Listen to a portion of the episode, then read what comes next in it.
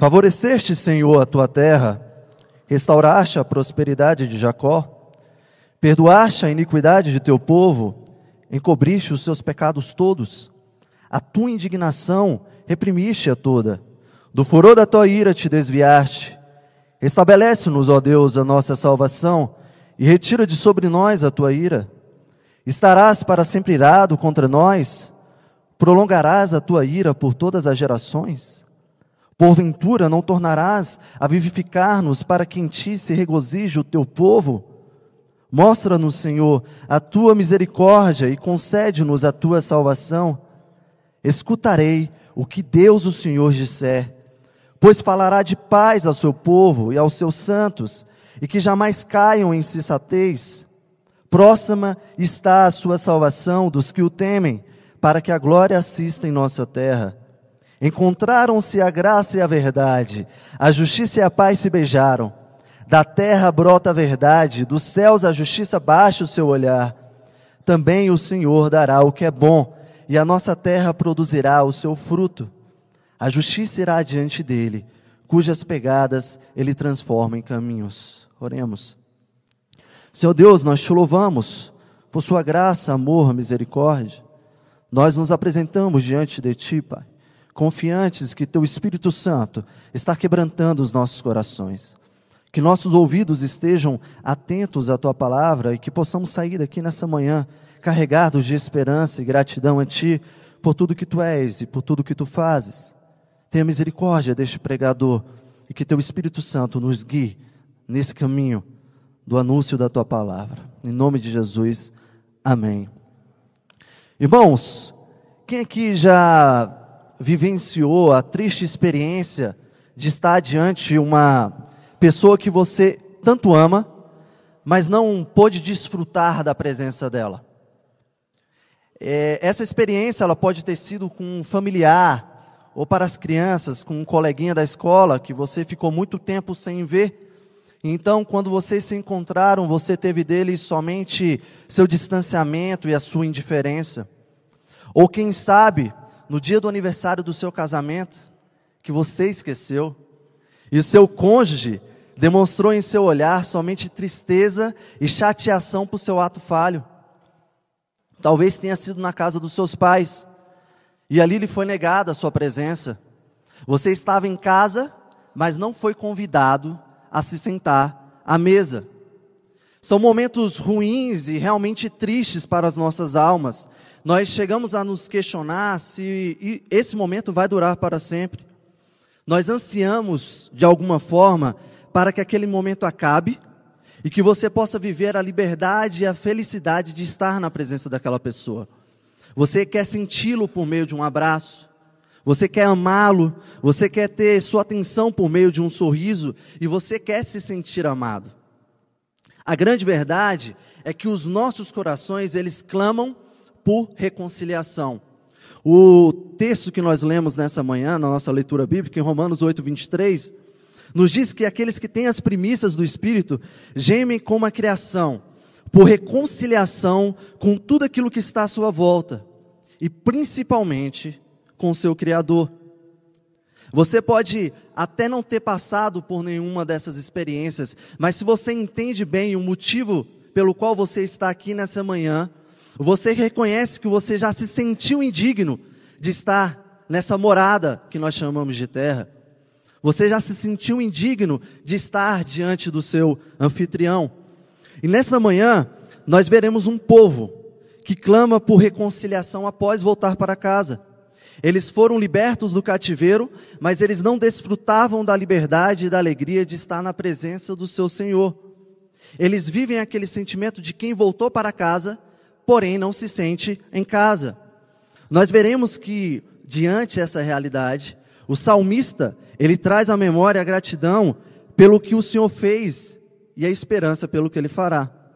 Em resumo, nós veremos que o perdão de Deus nos conduz ao desejo por reconciliação, à gratidão e a prontamente ouvirmos e aceitarmos Sua vontade com esperança. Nós veremos isso em três pontos. Dos versículos de 4 a 7, nós veremos que o perdão de Deus nos conduz ao desejo por reconciliação. Dos versículos de 1 a 3, nós veremos que o perdão de Deus nos conduz à gratidão.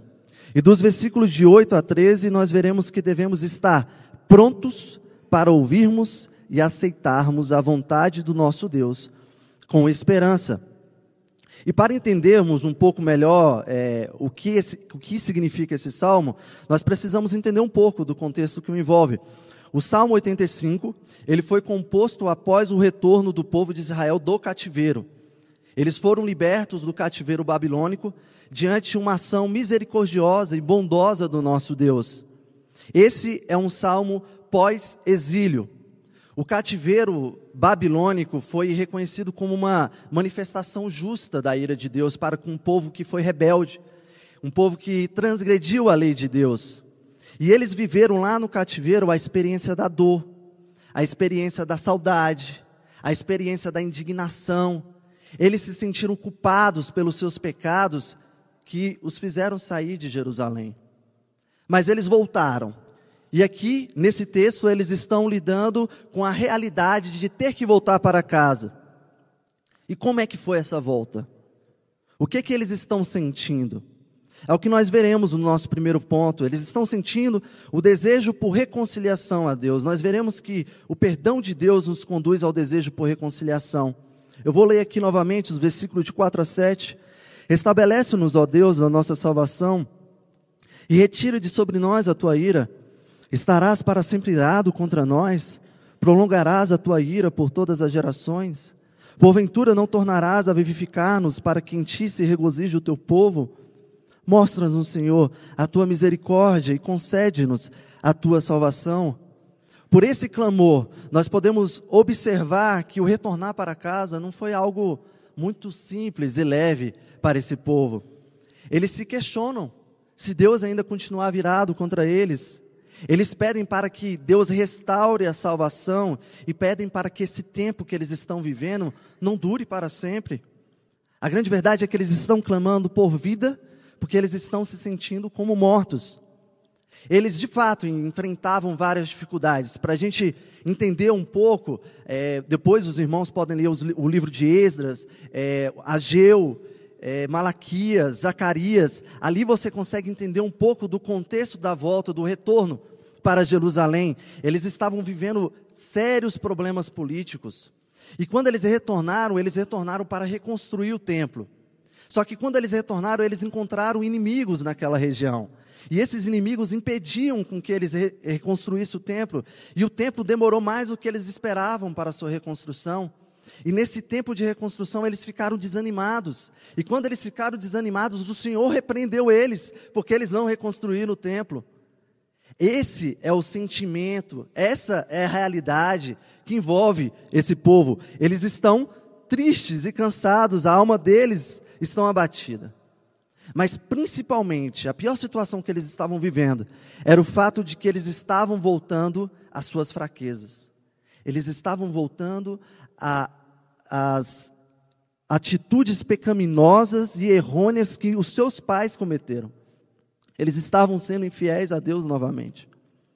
Para eles, todo esse momento que eles estão vivendo é como se Deus ainda continuasse irado com eles. O que não é verdade. O que está acontecendo aqui não é a manifestação da ira sobre a vida deles. É, nós precisamos entender que a pergunta que está sendo feita aqui por eles é: Senhor, nós fomos perdoados ou nós não fomos perdoados? O exílio, ele de fato foi uma consequência do pecado que os seus pais cometeram.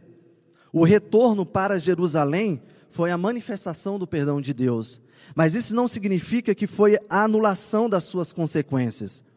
Eles não retornaram para uma terra que estava reconstruída, mas eles retornaram para essa terra para reconstruí-la. E eles não sabiam lidar com esse momento. E a grande verdade que não saber lidar com as consequências, mesmo tendo o perdão de Deus, não é uma falha somente desse povo. É uma falha que nós vivemos constantemente. Nós olhamos para o fato de que a graça e o perdão de Deus nos alcançou e nós não sabemos lidar que é, não sabemos lidar com a consequência das nossas dos nossos atos pecaminosos. Nós precisamos entender que Deus de fato nos perdoou, mas nós temos responsabilidades diante daquilo que nós fizemos. Jay Adams, no seu livro De Perdoado a Perdoador, ele fala um pouco sobre essa realidade de, de consequências contínuas. Eu vou ler aqui um trecho do livro dele. Então a pergunta é: será que Deus retém todas as consequências depois de perdoar alguém? Qualquer pessoa que tenha lido a história de Davi e Batseba pensa diferente. Embora tenha perdoado a Davi e o pecado cometido, Deus tomou a vida do filho de Davi. Não era uma punição, Deus estava fazendo algo mais. Essa é a verdade importante a ser compreendida quando se pensa sobre as consequências contínuas do pecado perdoado. Elas nunca são punição, embora às vezes possam ser bastante desagradáveis e causar complicações, dor ou tristeza. No caso de Davi, tirando a vida do seu filho, Deus estava lembrando que ele não deixaria passar, ele não tolerava nem mesmo o pecado dos seus reis. O princípio fundamental que deve ser entendido quanto às consequências contínuas é este: consequências contínuas sempre têm algo, algum propósito bom e benéfico, que nunca deve ser entendido como punição a um pecador perdoado. Nós precisamos entender que nós fomos perdoados, mas que nós também teremos que lidar com as consequências dos nossos atos. E era o que eles não estavam conseguindo reconhecer aqui. Eles estavam chamando de consequência, com, como se fosse manifestação da ira de Deus. Eles estavam entendendo esse momento de forma muito errada. E por entender isso de forma errada, por não entenderem que Deus já havia perdoado os seus pecados, eles estavam desfalecidos. Eles se sentiam como mortos. Eles olhavam assim: já que Deus não nos perdoou e já que nós vamos enfrentar todas essas dificuldades, não há vida em nós. Nós morremos. O versículo 6 fala: Porventura, não tornarás a vivificar-nos para que em ti se regozije o teu povo. Eles se sentem desfalecidos, o espírito deles está abatido. Esse é o grande problema quando nós não aceitamos e reconhecemos o perdão de Deus sobre as nossas vidas. Nós chegamos ao ponto de negar a vida que Deus nos deu. Nós chegamos de, ao ponto de negar a vida eterna porque não entendemos o perdão e o amor de Deus. A melhor ilustração para entendermos o que está acontecendo aqui, ela está lá em Ezequiel 37. Eu vou ler para os irmãos. No momento em que o vale de ossos secos representa um pouco o estado que esse povo se encontra. Veio sobre mim a mão do Senhor, ele me levou pelo Espírito do Senhor e me deixou em meio de um vale que estava cheio de ossos e me fez andar ao redor deles eram muito numerosos na superfície do vale, estavam sequíssimos. Então me perguntou: Filho do homem, acaso poderão reviver estes ossos? Respondi: Senhor Deus, tu sabes. Disse-me ele: Profetiza esses ossos e diz-lhes: Ossos secos, ouvi a palavra do Senhor. Versículo 11: Então me disse: Filho do homem, estes ossos são toda a casa de Israel. Eis que dizem: Os nossos ossos se secaram e pereceu a nossa esperança estamos de todo exterminados. Portanto, profetiza e diz-lhes: Assim diz o Senhor Deus: Eis que abrirei a vossa sepultura e vos farei sair dela, ó povo meu, e vos trarei a terra de Israel. Sabereis que eu sou o Senhor, quando eu abrir a vossa sepultura e vos fizer sair dela, ó povo meu. Porém, vós o meu espírito, e vivereis, e vos estabelecerei na vossa própria terra. Então sabereis que eu, o Senhor, disse isto, e o fiz, diz o Senhor. Essa profecia, ela foi lançada para um povo que se encontrava em, em cativeiro. Então, no cativeiro, de fato, eles se sentiam como ossos secos, eles clamavam por vida. O grande problema é que eles retornaram para casa. Eles não estavam mais no cativeiro. E eles ainda carregavam o mesmo sentimento. Eles ainda se sentiam sem um sopro do Espírito de Deus. Essa é a realidade desses versículos de 4 a 7. Essa é a realidade do povo. Mas muitas das vezes, essa também é a nossa realidade.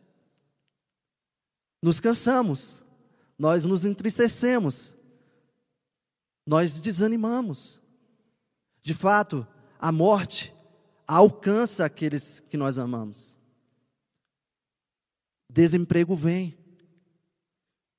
Nós lidamos com governos que caíram e com, com governos que ainda não caíram.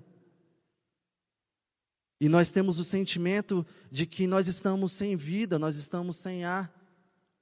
E o grande problema, irmãos, disso é que nós precisamos entender que tudo aquilo que está acontecendo à nossa volta não é a nossa própria vida. O fato de que talvez as coisas não vão tão bem quanto nós esperamos não significa que nós estamos sem vida. Porque se de fato nossos pecados foram perdoados, e se de fato nós cremos que nós fomos salvos pelo nosso Senhor Jesus Cristo, nós encontramos vida eterna. A vida dele habita em nós por meio do seu Santo Espírito. É errado nós olharmos para as circunstâncias negativas e nos sentirmos sem vida, porque Deus nos deu vida e nós fomos reconciliados com o nosso Pai. Nós não podemos olhar para essas coisas e desanimar. O reverendo Vadislau Gomes, ele descreve de forma belíssima como essa vida foi concedida a nós e a forma como nós fomos reconciliados. Ele diz o seguinte: a entrada do Criador na criação, a própria luz e a própria vida, encarnado para redimir a humanidade da sua escravidão à morte e às trevas. O Pai no Filho, o Deus com Deus, o Criador na humanidade e o Rei nos súditos, encarnado a fim de reconciliar todas as coisas com Deus e de transformar os pecadores órfãos de verdade, vazios de amor e sem utilidade no mundo, em filhos da graça irmãos da paz e servos de Deus em um dos outros. Um envolvimento tão pessoal, evidenciado em tudo na sua vida, de forma que o levou à cruz em nosso lugar, pessoalmente assumindo nossas culpas e pagando por elas. Um envolvimento tão pessoal que após a ressurreição levou o cativo, o cativeiro.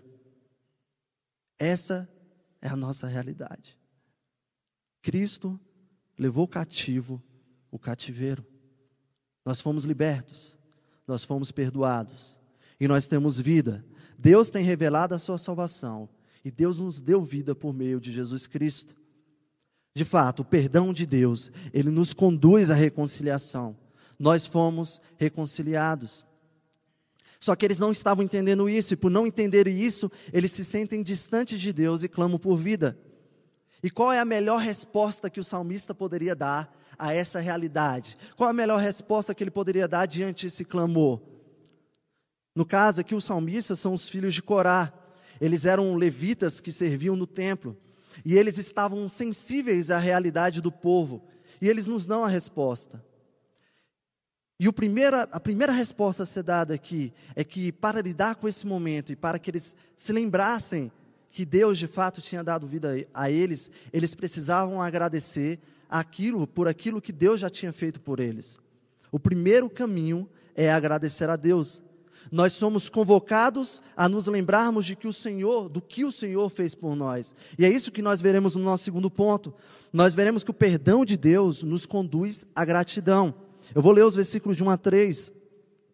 Favoreceste, Senhor, a tua terra, restauraste a prosperidade de Jacó Perdoaste a iniquidade de teu povo, encobriste os seus pecados todos. A tua indignação reprimiste a toda, por do teu furor da tua ira te desviaste. Aqui eles são lembrados de três atos de Deus sobre as suas vidas: a restauração da terra, o perdão de pecados e o desviar da ira de Deus. A restauração da terra foi o momento em que eles retornaram para ela. Nós precisamos entender o contraste. Eles estavam na Babilônia, e agora eles se encontram na terra prometida. Eles estavam numa terra que não tinham riquezas, não tinham jardins suspensos, não tinham manjares que poderiam se comparar à terra que Deus prometeu aos seus pais. Há um contraste evidente aqui para eles. É isso que o salmista está falando. Vocês são mais prósperos do que vocês mereciam. Deus de fato restaurou a prosperidade de Jacó. Vocês estão na terra que Deus prometeu lá para Abraão. Há uma relação muito importante para o povo entre prosperidade e terra. A terra forjava a identidade desse povo. A própria construção do Pentateuco, da, da Torá, fala sobre um, um povo que foi escolhido para habitar numa terra que Deus escolheu. Eles não estão com qualquer coisa. Não é qualquer propriedade que pode ser vendida, pode ser dada, pode ser doada a qualquer momento. É a terra aonde Deus habita. E a primeira coisa que o salmista faz: vocês estão se sentindo sem vida? Vocês não se sentem perdoados? Olha o que vocês possuem. Olhem. Que vocês possuem. Nós possuímos muito mais do que nós merecemos. Nós possuímos, nós possuímos muito mais do que nós merecemos. E essa também é a realidade desse povo. E Deus não somente restaurou a terra, Deus não somente concedeu prosperidade para esse povo, mas Ele também perdoou os seus pecados. Ele encobriu todos os seus pecados. Quando o texto fala sobre encobrir de todos os pecados, ele não está dizendo que todos os pecados foram expurgados de uma forma que eles foram transformados e já não pecam mais. O que o texto está querendo dizer é que o espírito de reconciliação do nosso Deus agiu sobre a vida deles, de forma que Deus re, realmente removeu os seus pecados. A libertação do exílio era uma prova contundente do perdão gratuito de Deus. Deus, em seu processo de reconciliação, já não imputava mais ao povo os pecados que eles haviam cometido. Pecados esses que foram motivo do exílio. O pecado da desobediência à lei de Deus foi o que levou o povo ao exílio. Mas nós precisamos entender que não foi a obediência à lei que fez com que Deus os trouxesse de volta. Foi somente graça, misericórdia e amor da parte de Deus em trazer esse povo. Eles sabiam que tinham que obedecer a Deus, mas não foi por causa disso que eles retornaram. Se fosse depender deles, eles ainda estariam lá no exílio, lá na Babilônia. Da mesma forma que, se fosse depender de nós, nós continuaríamos exilados do corpo de Cristo. Se não fosse por meio da ação do nosso Senhor Jesus Cristo, nós continuaríamos lá fora, distantes desse corpo. Nós éramos um povo exilado da presença de Deus, porque nós vivíamos uma vida de desobediência a Deus. Mas Deus encobriu todos os nossos pecados para estarmos em Sua presença. Deus não somente restaurou a terra, Deus não somente perdoou os pecados, mas Ele também desviou a sua ira. É o que nós podemos ver aqui no versículo 3. A tua indignação reprimiste a toda, do furor da tua ira te desviaste. O povo compreendia que, que, que, de fato, Deus esteve irado para com eles. O exílio significava isso. O exílio significava que Deus estava irado com o seu povo. Mas o salmista lembra que para que a terra fosse restaurada e para que os pecados fossem perdoados, foi necessário Deus reprimir o seu furor e foi necessário Deus desviar a sua ira. E nós, irmãos, nós não podemos perder a grandeza deste ato. Se nós perdermos a grandeza do que é o desviar da ira de Deus, nós vamos diminuir o significado de tal verdade. Nós não podemos negligenciar o fato de que Deus se ira. Deus é um Deus irado contra os nossos pecados. Nós precisamos entender isso, nós precisamos nos lembrar que Deus tem revelado a sua ira lá desde o Éden, quando Adão e Eva pecaram e Deus expulsou eles do jardim.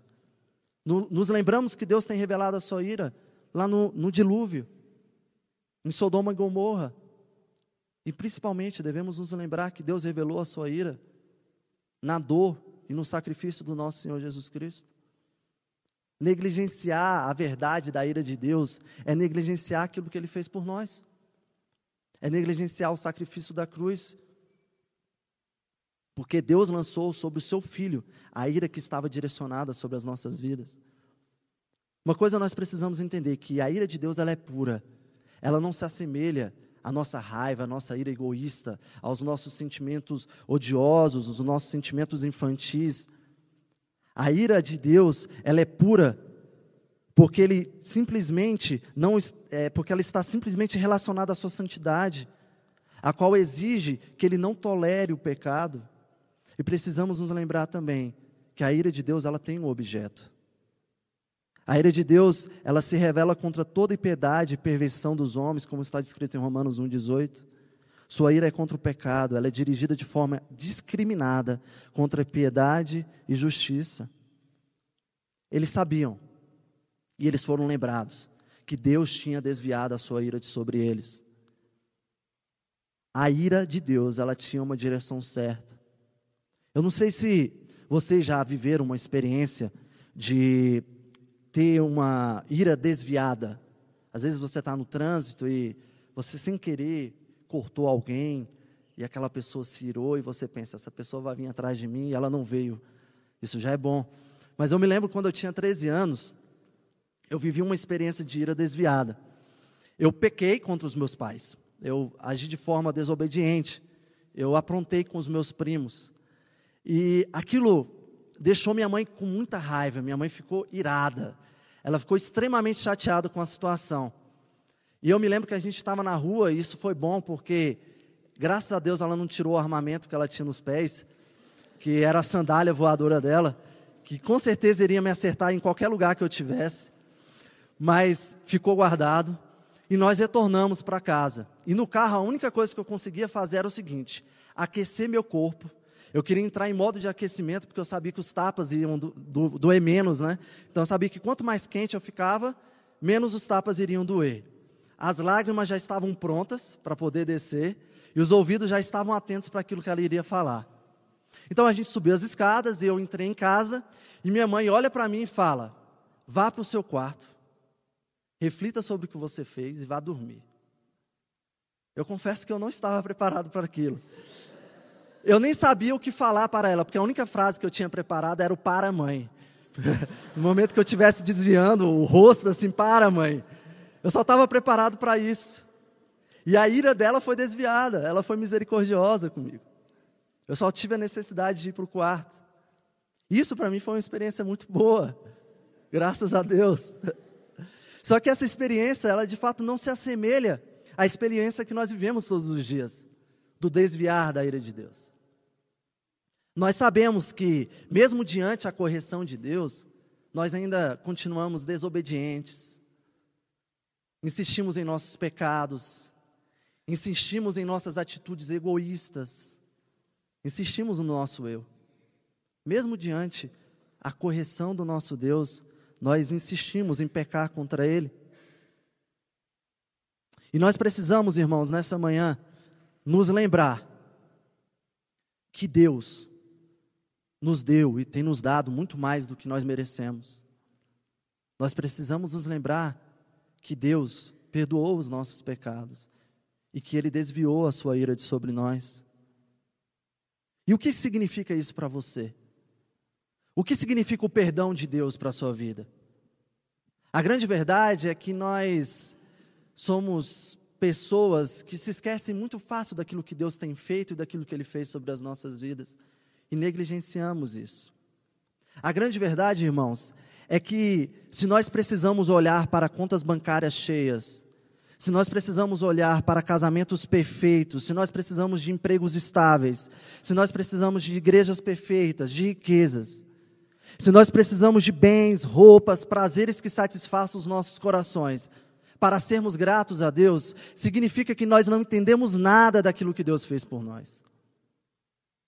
Significa que nós não entendemos que o Deus da eternidade, ele rompeu o tempo e o espaço para que hoje nós pudéssemos encontrar a eternidade, para que pudéssemos ter a vida eterna. Se nós precisamos desses elementos que eu acabei de mencionar para ser, sermos gratos a Deus, significa que nós não entendemos o que é a cruz.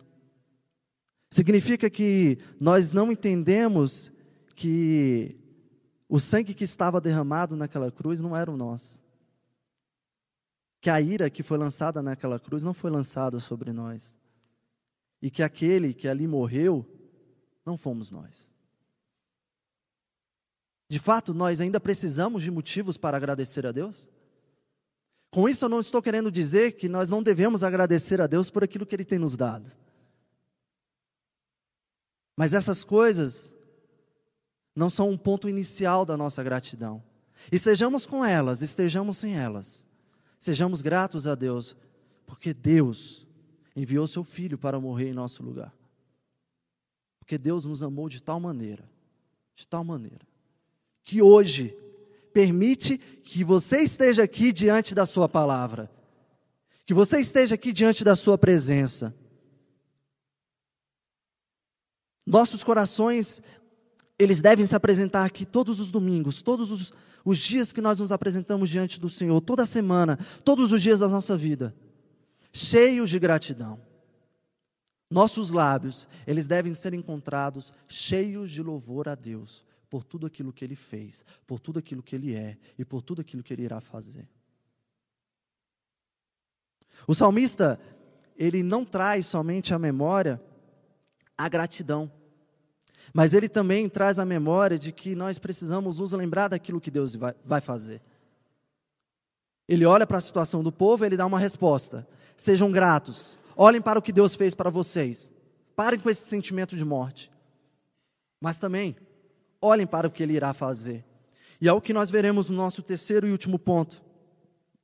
Eu vou ler aqui os versículos de 9 a 10. Próximo está a sua salvação dos que o temem, para que a glória assista em nossa terra. Encontraram-se a graça e a verdade, a justiça e a paz se beijaram. O salmista lembra aos filhos de Deus que exclamou por vida, por reconciliação e por prazer da presença de Deus. Ele só pode ser atendido de uma forma: ouvindo a Deus, ouvindo a palavra de Deus.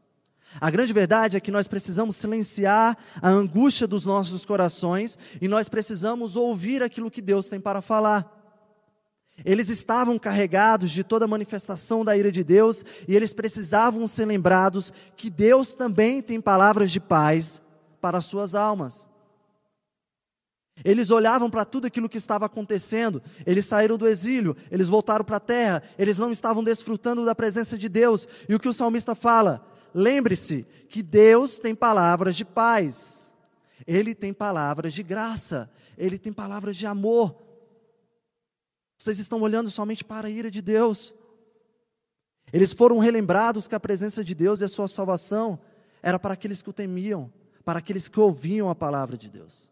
É muito interessante a forma como o salmista responde aos clamores do povo. De forma muito simples, ele diz: Silenciem suas almas, escutem ao Senhor. Ele não traz somente palavras de ira, mas também traz palavras de paz.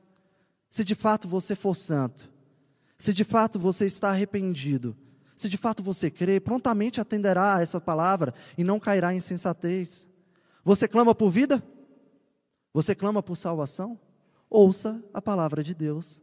E o tema, nos versículo, no versículo 10, nós podemos ver que nos é apontada a necessidade do Evangelho de Deus. Encontraram-se a graça e a verdade, a justiça e a paz se, se beijaram. É por meio do Evangelho gracioso do nosso Senhor, são nas Suas palavras de verdade que o homem pode encontrar verdadeira paz e justiça. O que o mundo tem buscado é uma paz que não requer justiça, ao mesmo tempo que buscam uma justiça que nunca vai te trazer paz. Eles buscam de, de várias formas encontrar paz, mas olha a injustiça do mundo. E olha a forma como nós temos esperança no STF.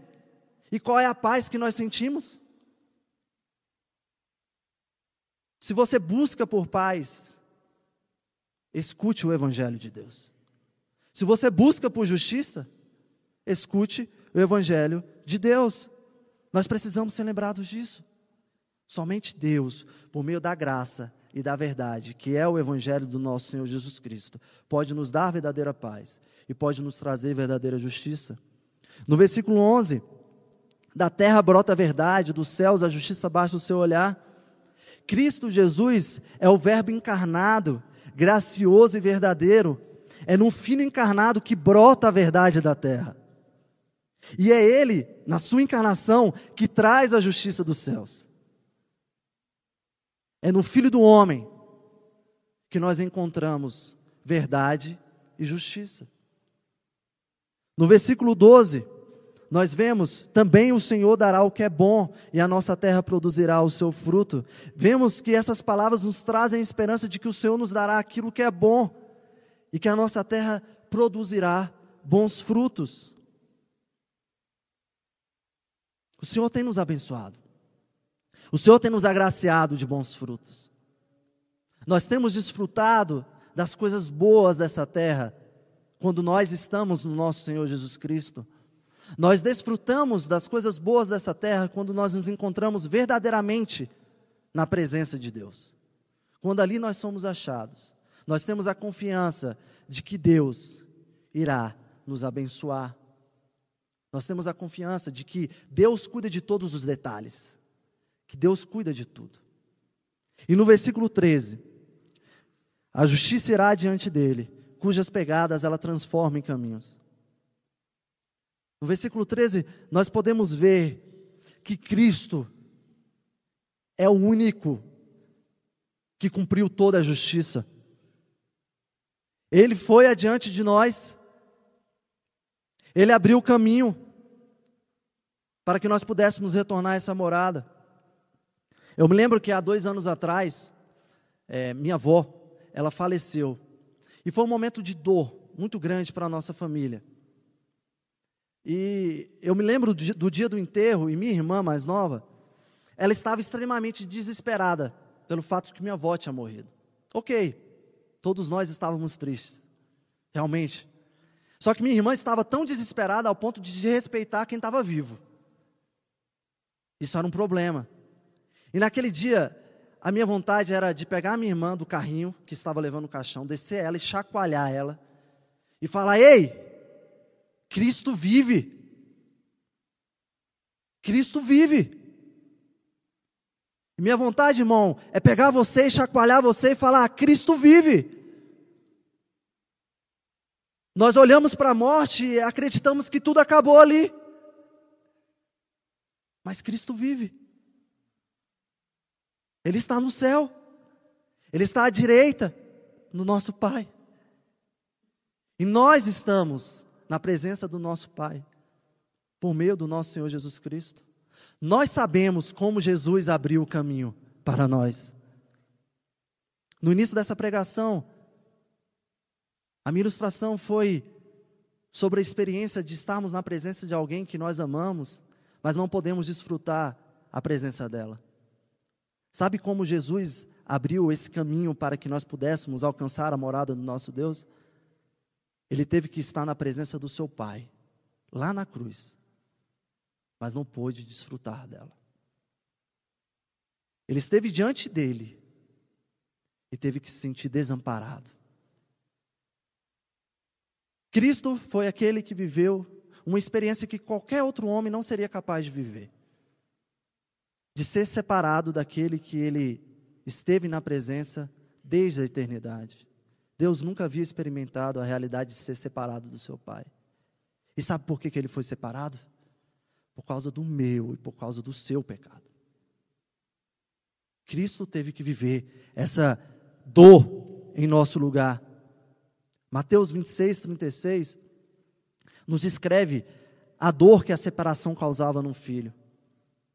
Em seguida, foi Jesus com eles a um lugar chamado Getsena e disse aos seus discípulos: Assentai-vos aqui enquanto eu vou ali orar. E levando consigo a Pedro e aos dois filhos de Zebedeu, começou a entristecer-se, angustiar-se. Então lhes disse: A minha alma está profundamente triste até a morte. Fica aqui e vigiai comigo. Adiantando-se um pouco, prostrou-se sobre o seu rosto, orando e dizendo: Meu pai, se possível, passe de mim este cálice.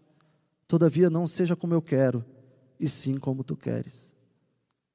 Cristo não sabia, Cristo sabia que estaria na presença do seu Pai, mas ele vive, viveria a maior dor da separação por causa dos nossos pecados. Aquela tinha sido, seria uma experiência que ele nunca tinha vivido. E em Mateus 27, 46 diz que, por volta da hora nona, clamou Jesus em alta voz, dizendo: Eli, Eli, lama sabachthani.